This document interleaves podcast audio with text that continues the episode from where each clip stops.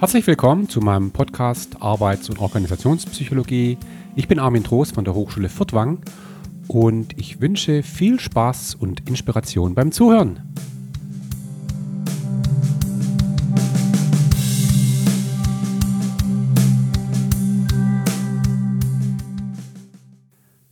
Ja, herzlich willkommen zu dieser speziellen Episode.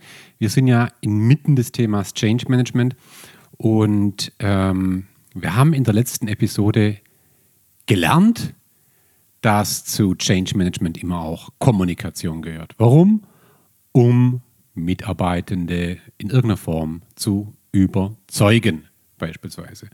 Oder ihnen einfach mitzuteilen, wie es weitergeht. Ähm, was die Veränderung möglicherweise für sie bedeutet äh, und so weiter. Also Kommunikation ist ein wichtiger Teil von Change Management. Jetzt ist so mit Kommunikation, da könnten wir jetzt natürlich eine ganze Serie draus machen. Kommunikation ist ein unfassbar umfangreiches Feld. Kommunikation ist alles. Ja? Niklas Luhmann hat mir gesagt, Organisationen sind Kommunikation. Ähm, wir können über ganz verschiedene äh, Facetten von Kommunikation sprechen. Ich meine, denkt man mal an sowas wie zum Beispiel interkulturelle Kommunikation. Das kann man ja studieren. äh, Medienkommunikation, wow. Ich meine, das ist unglaublich Komplexes, was da passiert. Und wirklich Kommunikation in den Medien zu verstehen zu wollen, erfordert äh, langjähriges Studium, langjährige Auseinandersetzung mit diesem Phänomen. Und natürlich ist auch die Kommunikation in Unternehmen etwas extrem Komplexes. Und ähm, ich habe mir überlegt, was sind denn eigentlich so Dinge, die man im Kontext von Change Management wirklich wissen muss?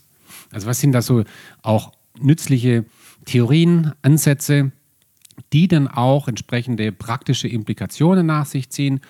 Und ähm, ich möchte mal beginnen mit einem Modell, das man einfach nennen muss, weil es zu den Klassikern gehört. Ähm, nämlich das Sender-Empfänger-Modell. Danach werde ich auf ein paar ähm, Axiome der Kommunikation eingehen, die von Paul Watzlawick und Kollegen vorgeschlagen wurden. Aber beginnen wir mal mit dem Sender-Empfänger-Modell. Das, das wird möglicherweise den meisten bekannt sein. Deshalb will ich da gar nicht so lang drauf eingehen. Die Idee ist ganz einfach. Es gibt einen Sender, der möchte etwas sagen. Ja?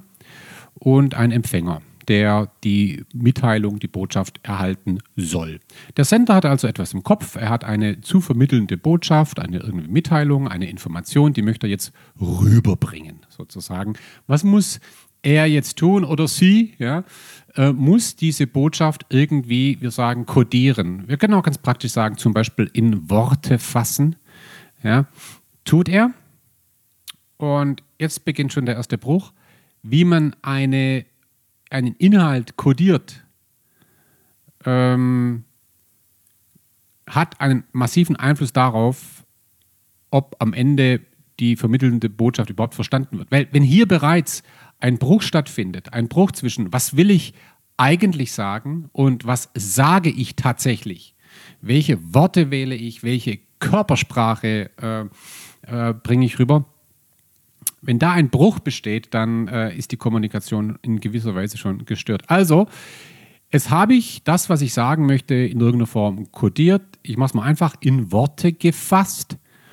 Und jetzt wird diese Botschaft übertragen. Sie muss ja jetzt sozusagen vom Sender rüber zum Empfänger. Und das erfolgt über einen sogenannten Kommunikationskanal oder einfach nur kurz Kanal.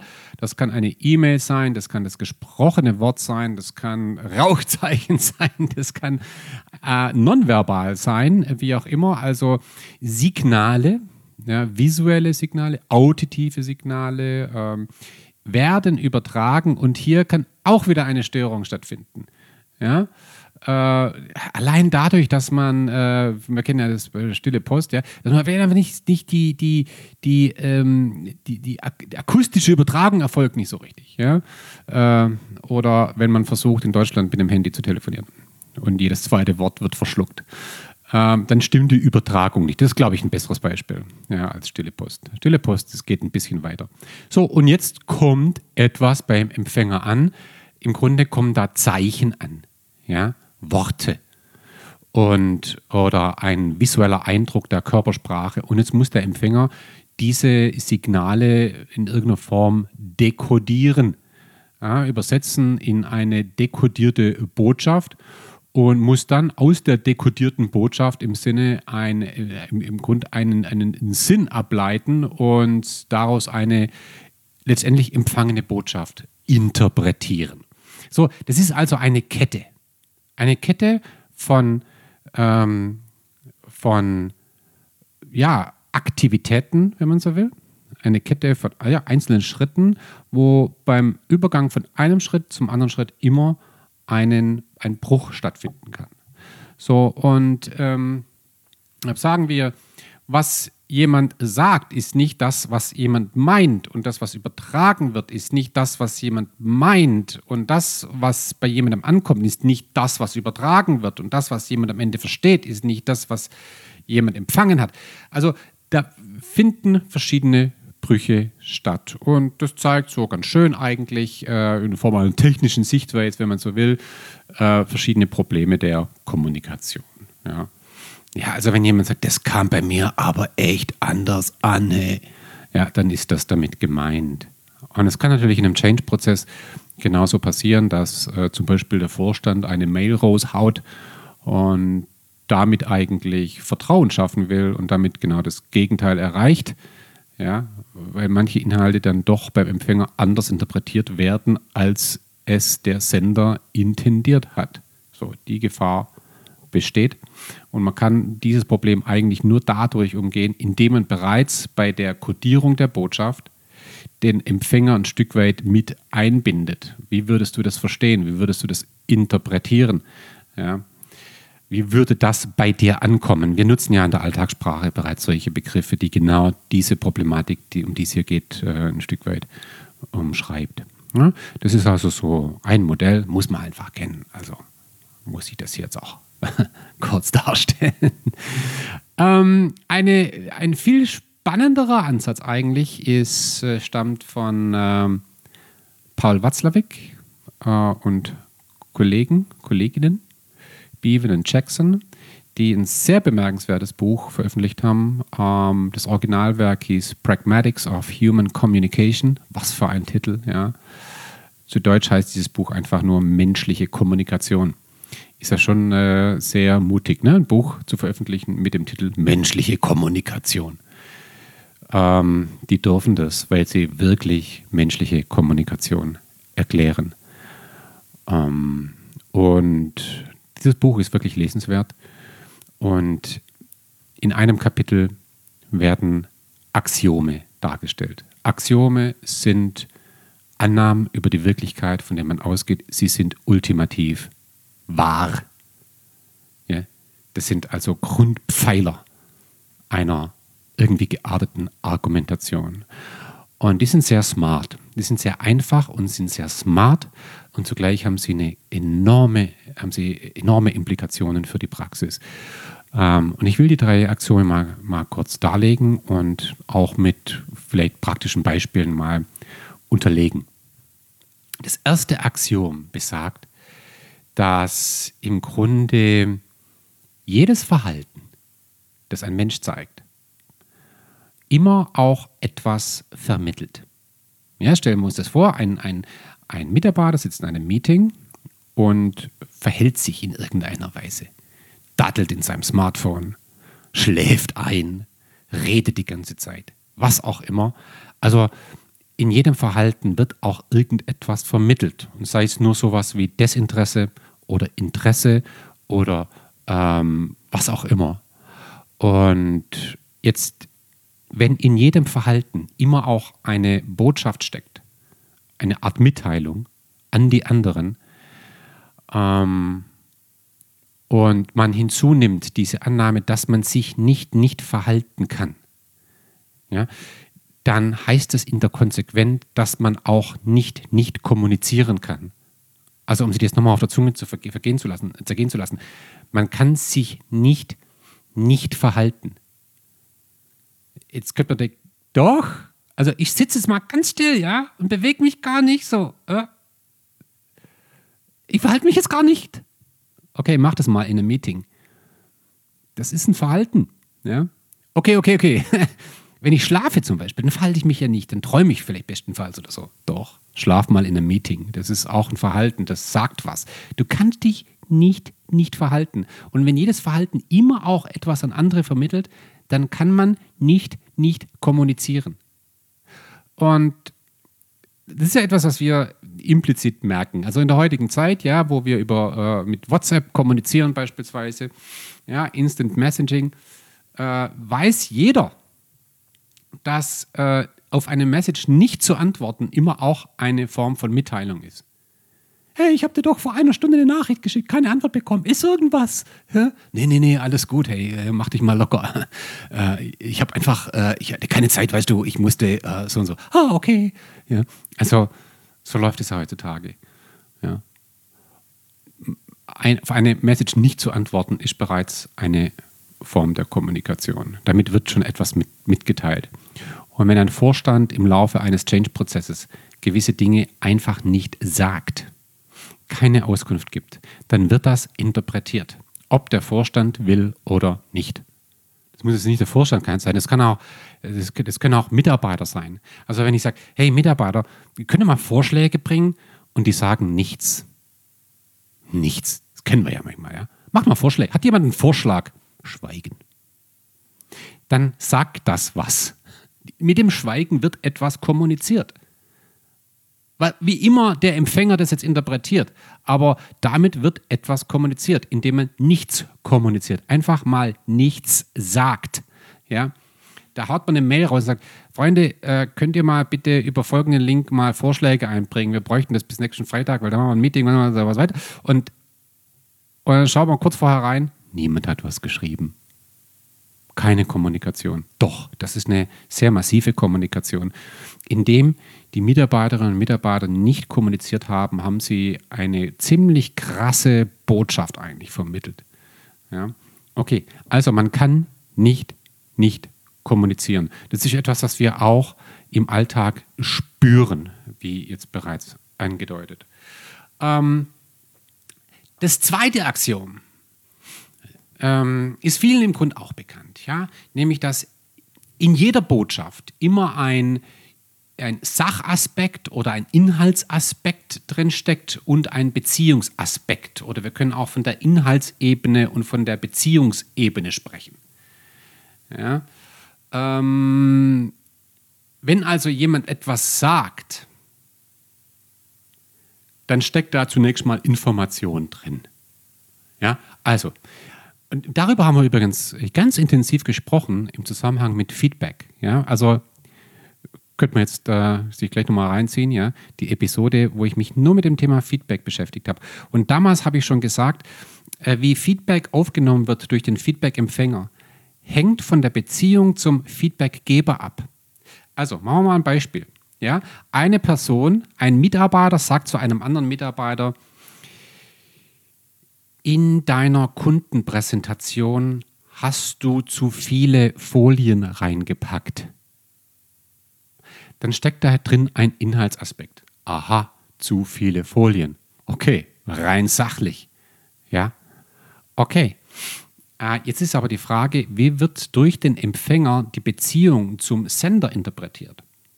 Und wenn dieser Sender möglicherweise der Chef ist, dann wird aus dieser Information ein möglicherweise bereits ein Urteil. Oh, jetzt wurde ich beurteilt. Ja, jetzt macht sich mein Chef möglicherweise eine Notiz und beim nächsten Mitarbeitergespräch fliegt mir das komplett auf die Füße. Ja, oder ich kriege keine Gehaltserhöhung, wenn no, sowas nochmal passiert und so weiter. ja, solche Dinge, ja. Ähm, da erlebe ich den Sender als einen Richter. Es könnte aber sein, das ist einfach nur ein Kollege, vielleicht ein neuer Kollege ja, der das sagt. Äh, okay, jetzt wird es für mich zu einem Feedback. Das kann ich annehmen, kann es aber auch lassen. Ja, äh, je nachdem, wie ich die Beziehung einschätze zu dem Feedbackgeber, interpretiere ich diese Mitteilung anders. Ja, äh, man kann die beiden Dinge eigentlich nicht trennen. Also der Beziehungsaspekt ist im Grunde eine Art, äh, kann man sagen, auch Metakommunikation, eine, eine Kommunikation über die Kommunikation. Wenn jetzt also auch jemand sagt, hey, in deiner Präsentation hast du viel zu viele Folien verwendet, dann definiert schon der, der Sender derjenige, der diesen Satz sagt, etwas über die Beziehung zu dem Empfänger. Nämlich sowas wie, ich weiß es besser als du. Ich sehe mich in der Position, dir das jetzt sagen zu dürfen. Ich stelle mich jetzt über dich. Ja, das ist auch immer eine Kommunikation über die Beziehung. Ja? Also eine Form, wie möchte ich als Sender, dass der Empfänger Beziehung zu mir interpretiert.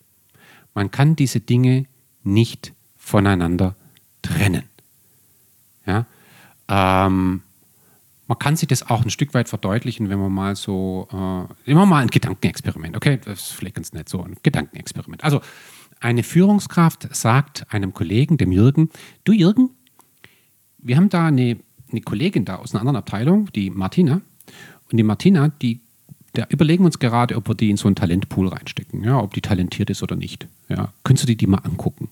Äh, ich habe da so ein Meeting arrangiert für euch beide. Du triffst die also morgen Vormittag um neun und ich will danach von dir hören, was du von der Martina hältst, weil wir wollen da nochmal deine Sichtweise auch noch äh, sehen, was du von der Martina hältst. Ja, ihr seht euch also morgen im Raum so und so. Und der Chef sagt das Gleiche der Martina. Sagt, hey Martina, übrigens, ich habe da so einen Kollege, der heißt Jürgen, den äh, wollen wir eventuell in einen Talentpool aufnehmen und ich möchte, dass du den mal anguckst. Ja. Ich habe ein Meeting organisiert morgen um neun und dann trefft ihr euch. So, Jürgen und Martina treffen sich jetzt am anderen Tag um 9 Uhr in dem Raum. So, jetzt sitzen die da. Ja. Und jetzt beginnt irgendjemand das Gespräch. Der Jürgen fragt die Martina, ja, Martina, schön, dass du da bist. Ähm, vielleicht äh, möchtest du einfach mal was über dich erzählen. die Martina, äh, soll ich jetzt was über mich erzählen? Äh, reagiert vielleicht schon irritiert, sagt, okay, äh, ich kann gern was über mich erzählen. Äh, machen wir es kurz, ja, bababab, ganz kurz. Äh, aber jetzt mal äh, Gegenfrage. Vielleicht, äh, Jürgen, erzählst du mal was über dich? Der Jürgen denkt jetzt, was soll das jetzt? Ja. Okay, kommen wir zum Punkt, sagte Jürgen. Was sind denn deine größten Stärken? Was glaubst du eigentlich? Und die Martina total konfus. Was fragt er mich das jetzt? Was für eine Unverschämtheit. Ja, ich bin hier der Richter. So, äh, das wird eine absolut paradoxe Situation. Ja? Und äh, bei solchen paradoxen Situationen, da merken wir ganz oft, wie, wie, wie unausgesprochen wir häufig im Alltag bestimmte Rollen akzeptieren. Also ich meine, es erinnert ja jetzt auch so ein Stück weit an ein Bewerbungsgespräch. Ja? Der, der Interviewer fragt den Bewerber, nenn mir mal eine deiner größten Schwächen, ja, so eine Schwachsinnsfrage, ja. Was wäre jetzt, wenn der Bewerber sagen würde, oh, das ist jetzt mal eine sehr spannende Frage. Herr Recruiter, Frau Recruiter. Hm, lassen Sie mir überlegen, aber in der Zwischenzeit, was ist denn Ihre größte Schwäche? Und ähm, da merkt man dann, wie die Beziehungen definiert sind. Wenn wir jetzt schlucken und sagen, nee, das darf ein Bewerber nicht fragen. Okay, warum nicht? Weil wir implizit und aus einer Selbstverständlichkeit heraus annehmen, der Interviewer ist jetzt der Chef im Ring. Das ist der Urteiler, das ist der Richter und der Bewerber ist derjenige, derjenige, der sie beweisen muss. Ja? Aber müssen wir diese Beziehungen so akzeptieren? Das ist die Frage. Häufig tun wir das ganz schnell und implizit. Ähm, und äh, ich, ich sage das ja auch immer, ich predige das ja immer, habe ich ja auch in einer extra Episode irgendwann mal gemacht. Das ist eines der größten Führungsprobleme, dass wir unsere Rollen nicht geklärt haben. Ja, und dass wir implizit von, von Rollen ausgehen, von Beziehungen ausgehen, die möglicherweise nicht adäquat sind für eine bestimmte Situation. Ja? oder aber schlicht und ergreifend nicht geklärt äh, sind. Also ein schönes Beispiel hat, äh, ein ganz wunderbares Beispiel. Das habe ich vielleicht schon mal erzählt, aber egal, ich, ich liebe diese Geschichte, weil es so herrlich. Ja, ein Freund von mir, äh, der war Personalleiter äh, bei einem großen Unternehmen in Hamburg.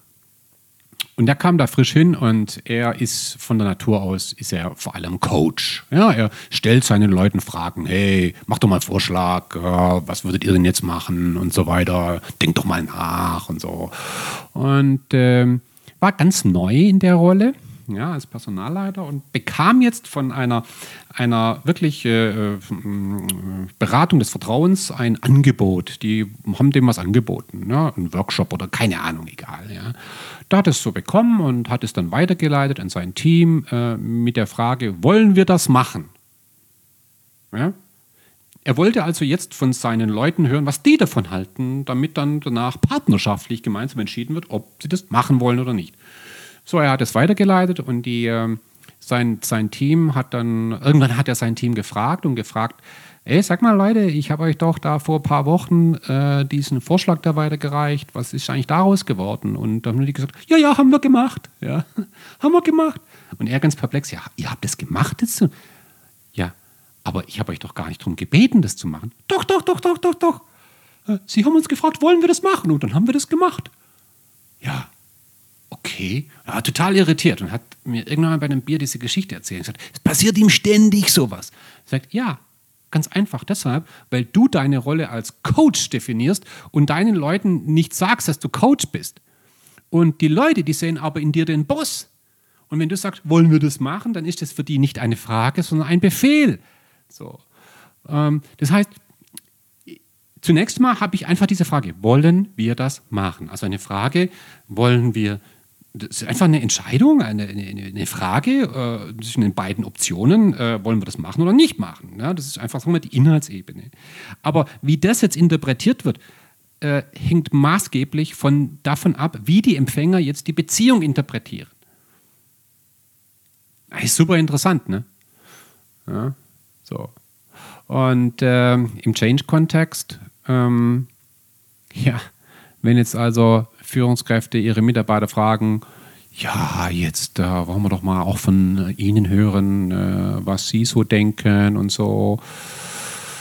Äh, okay. ja, was will er jetzt hören? Ja, er ist der Chef hier ne? und der Boss und so. Äh, okay, der will jetzt wahrscheinlich hören, ob wir dafür sind oder dagegen bei der Transformation. Also ich sag's mal besser nichts. Ne? Also, äh, ja, nee, mache ich nicht. Ähm, diese Beziehung, und jetzt kommen wir zum, zum, zum dritten Axiom. Diese Beziehung ergibt sich aus den vorausgegangenen Kommunikationsketten. Wir sprechen hier auch von Interpunktion. Also, das bedeutet, wir dürfen Kommunikation nicht als isolierte Ereignisse verstehen, wo eine Person einer anderen Person etwas mitteilt. Sondern wir müssen, können Kommunikation eigentlich nur verstehen, wenn äh, das zwischen der zwei Personen beispielsweise, im einfachsten Fall jetzt, dass zwischen den beiden Personen sehr häufig etwas hin und her ging. Ja? Die haben in der Vergangenheit auch häufig kommuniziert. Millionen Mal pro Tag. Ja, häufiger als man es glaubt. Und aus dieser vorausgegangenen Kommunikation wurde eine Beziehung, äh, hat sich eine Beziehung entwickelt. Und diese Beziehung, die sich aus dieser, aus dieser Interaktion, dieser Kommunikation ergibt, ist die Grundlage für die Art und Weise, wie eine Botschaft jetzt verstanden wird. Ja? Ähm, das heißt, wir, wir, wir, wir können eine Kommunikation zu einem bestimmten Zeitpunkt eigentlich nur verstehen oder auch Missverständnisse Irritationen und so weiter, Paradoxien nur verstehen, wenn man die Kommunikation, die, wenn, die, wenn man die vorausgegangene Kommunikation verstanden hat. Und das ist ja häufig so bei gestörten Beziehungen so, dass einfach die Beziehung nicht geklärt ist. Die Beziehungen sind nicht geklärt und da hat es einfach in der Vergangenheit in der Introduktion einige Male geruckelt. Und, ähm, und jetzt ist der Moment, wo er ihr etwas sagt. Ja, Du sag mal, warum bist du eigentlich so freundlich heute? Äh, was hast du denn verbrochen? Bist fremdgegangen? Nee, einfach nur freundlich. Ja, aber irgendwas hast du doch verbrochen, oder? Das war in der Vergangenheit ja auch so. Also, hm. ähm, Kommunikation ist immer eine serielle Kette mehrerer Kommunikationsschritte. Und darüber werden wir in einer separaten Episode noch sprechen, wenn es um agile Transformation geht. Wenn also Führungskräfte jetzt hergehen und sagen, naja, in der Vergangenheit haben wir immer so geführt, in Zukunft wollen wir so führen, das werden die Leute erstmal nicht glauben. Weil sie haben über viele, viele Tage, manchmal Jahre gelernt, wie die Beziehung funktioniert. Und man kann die Beziehung nicht plötzlich einmal umdrehen. Das geht nicht. Ja? Wie eine Botschaft verstanden wird, ergibt sich ähm, aus der Beziehung, die sich aus der vorausgegangenen Kommunikation ergeben hat. So. Das sind also ganz wichtige, äh, grundlegende Aspekte der menschlichen Kommunikation. Ich finde diese drei Axiome etwas äh, pragmatischer als jetzt dieses Sender-Empfänger-Modell, muss ich ganz ehrlich sagen. Jetzt gehen wir mal ein bisschen weiter. Gehen wir mal ein bisschen ganz pragmatisch in Richtung, was, was sind denn jetzt so Herausforderungen? Abgesehen natürlich von der Beziehungsklärung und, und, und, über das, wo wir es gerade gesprochen haben. Ähm, es gibt in dem Kontext von Transformation so ein paar Dinge, die muss man einfach beachten. Also eine Sache, die wirklich ganz speziell ist, ist, dass äh, Kommunikation, menschliche Kommunikation hat keine Rückspultaste.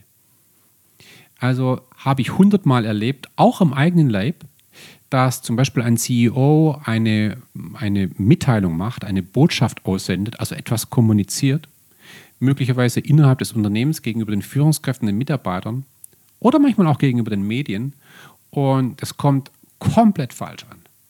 Und man kann diesen Satz, der da vielleicht gesagt wurde, niemals rückgängig machen. Das ist also, man sagt ja auch, ein, ein gesagter Satz ist ein Pfeil, der abgeschossen wurde und der nie mehr eingefangen werden kann. Und das wissen wir ja auch aus dem Alltag. Ja. Ah, du, ich, das, ich wollte es damals nicht sagen, sorry, das war so, ah, ne? Ja, hast du aber. ist fies, ne? Kannst es nicht mehr rückgängig machen. Und ähm, das führt zu einer Überlegung, zu der ich gleich nochmal intensiver komme, dass man Kommunikation sich schon überlegen sollte, was man in einer Situation, einer Transformation, was man da konkret sagt. Ja? Ähm, am Ende geht es immer nur darum, wie etwas empfangen wird. Das ist die Wirklichkeit und nicht das, was man gemeint hat. Es ist vollkommen irrelevant, was man gemeint hat. Wirklich, es ist total irrelevant. Was, das Einzige, was relevant ist, ist, wie etwas empfangen wird. Wiederum auf der Grundlage der Beziehungsebene. Das ist alles Entscheidende. Und ähm, Jetzt gibt es ein ganz großes Problem bei der Kommunikation im Rahmen von Transformation. Das halte ich für ein ganz zentrales Thema, auch etwas, was einer Entscheidung bedarf, einer strategischen Entscheidung. Und zwar gibt es ein Dilemma, es ist eines dieser Dilemmata, äh, von denen ich auch in der, ich glaube, in der vorletzten, in der letzten Episode gesprochen habe. Äh, Transformationen sind immer voller Dilemmata. Das heißt, man macht immer etwas falsch oder macht immer etwas richtig. Ja? Und das bezieht sich auf das Thema Kommunikation. Und zwar, wir haben ja äh, in der letzten Episode mal so ein Ablaufschema uns angeguckt und haben gesagt, okay, so ein ganz traditionelles Veränderungsprojekt beginnt eigentlich immer mit einer Initialisierung.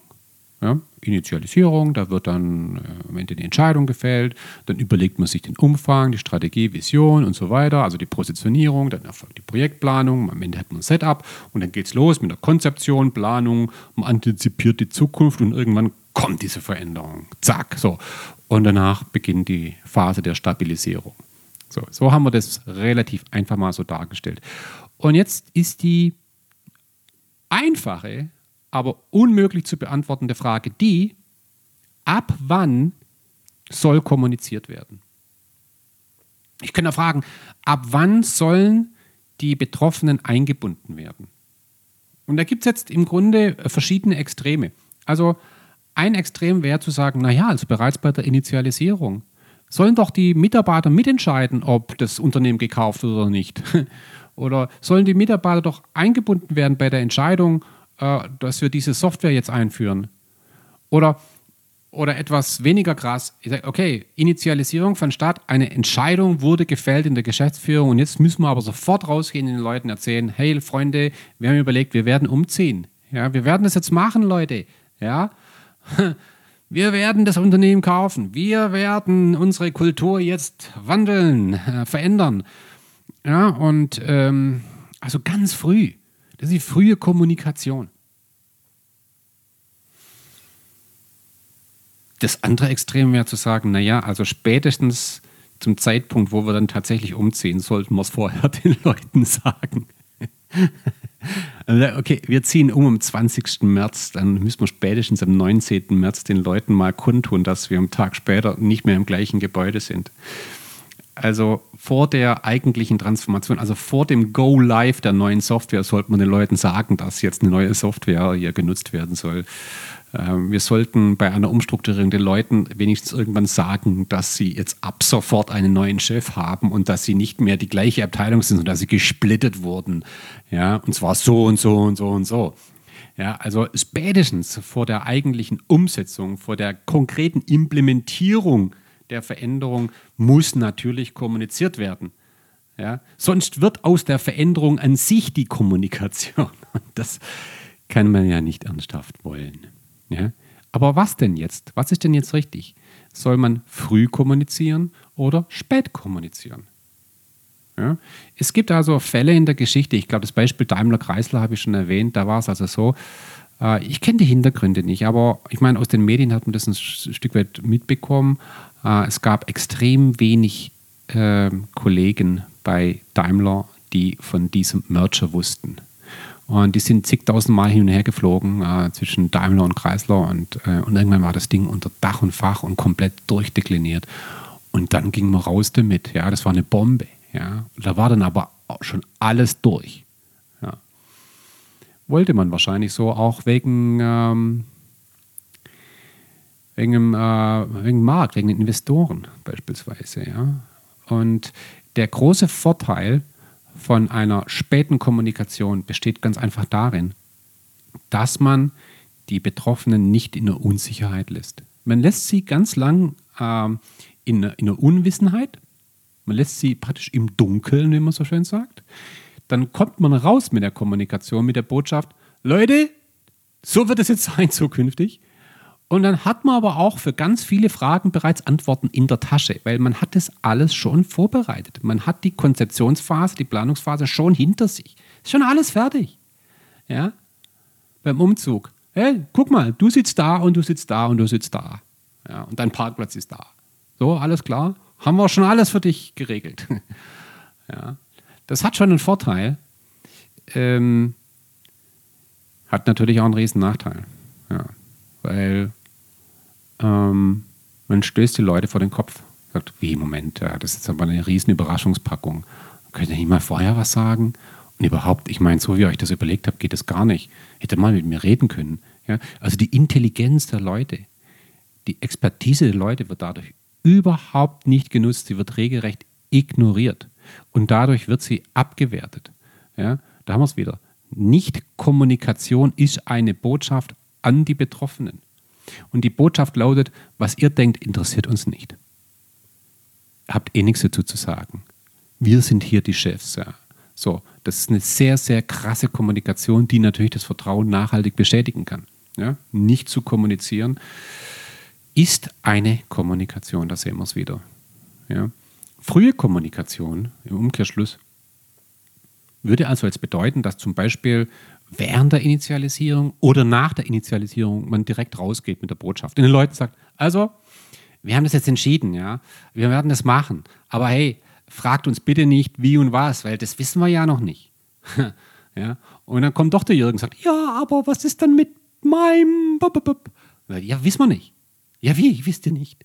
Ja? Und das ist dann so eine Unsicherheit, die man äh, vor sich herträgt, die viele Führungskräfte nicht ertragen. Einfach sagen zu müssen, sorry Jürgen, aber auf deine spezielle Frage habe ich Stand heute schlicht und ergreifend keine Antwort. Wie?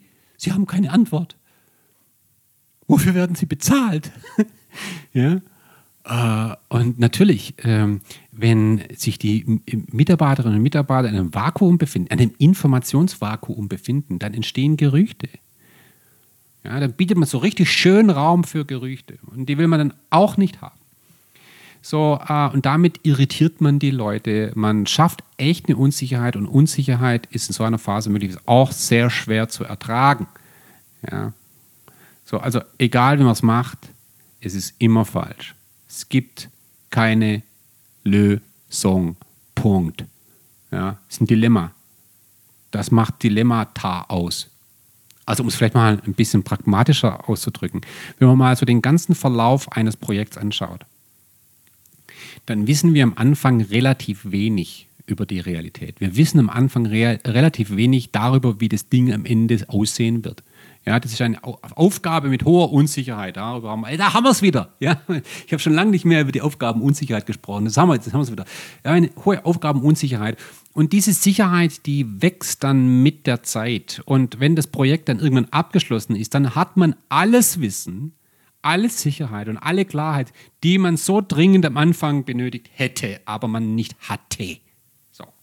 Das heißt, das Wissen über die Zukunft steigt, umso mehr man sich der Zukunft nähert. Das ist halt klar. Aber der Planungs- und Informationsbedarf, der nimmt mit der Zeit ab. Ich meine, wenn das Ding gelaufen ist, dann muss ich nichts mehr planen, ja, und dann ist auch der Informationsbedarf nicht mehr so groß. Aber am Anfang ist der natürlich enorm. Aber gerade in der Situation, wo ich am meisten planen müsste, habe ich am wenigsten Wissen über die Zukunft. Das ist ein Dilemma. Ja. Echtes Dilemma.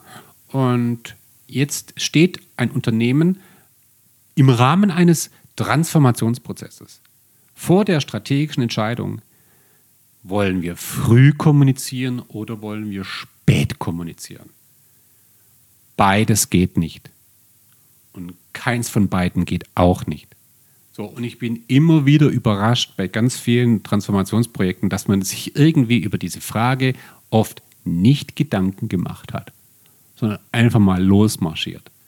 So, so eine strategische Entscheidung, die man fällen muss. So, jetzt geht's weiter. Kommunikation. Ja. Denkt man ja manchmal, ah, das ist so ein weiches Thema, ne? Kommunikation, miteinander reden und so, ja, Kommunikation. Das ist so, ich meine, das können wir ja auch alle. Ja, wir sind ja Menschen, wir können miteinander kommunizieren, wir müssen gut miteinander umgehen. Ja, Kommunikation ist so, das ist so untechnisch. Ähm, also falsch. Kommunikation ist etwas extrem Komplexes, äh, etwas sehr Schwieriges. Gute, gute, professionelle Kommunikation im Laufe eines Transformationsprojektes ist ganz, ganz hohe Kunst. Und äh, wenn man richtig kommunizieren möchte, dann bedarf das eines Plans. Natürlich kann man nicht immer alles planen, ja vollkommen klar haben wir ja jetzt gerade behandelt. Aber ähm, es zu versuchen, ist ein Anspruch. Und äh, wenn ich mal so schaue, äh, erfolgreiche Transformationen, die ich beobachtet habe und nicht erfolgreiche Transformationen, dann kann ich sagen, dass bei den erfolgreichen Transformationen sehr häufig etwas gemacht wurde, was bei den nicht erfolgreichen Transformationen eben nicht gemacht wurde. Nämlich man hat sich über die Kommunikation Gedanken gemacht. Was heißt es, sich Gedanken machen? Natürlich diese Entscheidung, frühe Kommunikation, späte Kommunikation, das ist zum Beispiel sowas vollkommen klar. Und natürlich auch ein intensives Coaching über die Beziehungsebene und so weiter und so fort. Äh, aber dann etwas im Grund strukturell sehr Profanes. Nämlich, dass man ähm, sich überlegt, was man, warum, an wen, durch wen, an wen und wie kommuniziert. Hm? Was war das jetzt? Das waren ganz viele Ws. Wann wird kommuniziert? Wer kommuniziert? Wie wird kommuniziert? Was wird kommuniziert? Warum wird kommuniziert? An wen wird kommuniziert? Wann, wer, wie, was, warum, an wen? Das sind sechs Ws. Ja. Und äh, ich habe etliche Projekte erlebt, wo man einfach eine Excel-Tabelle aufmacht. Ja, und dann schreibt, okay, pass mal auf, am 1. März sendet der CEO, also wer, der CEO, wie eine Mail äh, an alle Führungskräfte. Was wird kommuniziert? Es ist eine Einladung zum Führungskräftemeeting. Warum? Damit die sich schon mal einen Termin planen. So, okay. Und was machen wir dann als nächstes? Ja, und dann am 12.03. da kommunizieren alle Führungskräfte, wie im Abteilungsmeeting, was die Ziele der Veränderung, warum sie kündigen einen Open Space an. An wen? Alle Mitarbeiter. So. Und das kann man jetzt durchdeklinieren. Das ist eine schwierige Übung. Muss man machen. Muss man machen. Ne? Und da gehört wahnsinnig viel Empathie dahinter. Da brauchst aber vor allem auch wieder diese Leitprinzipien, von denen ich gesprochen habe. Ja? Ähm, also wie gesagt, eine der grundsätzlichen Fragen, die sich hier stellt, ist sowas wie frühe Kommunikation, späte Kommunikation. Und das schlägt sich dann in so einem äh, Kommunikationsplan nieder. Okay?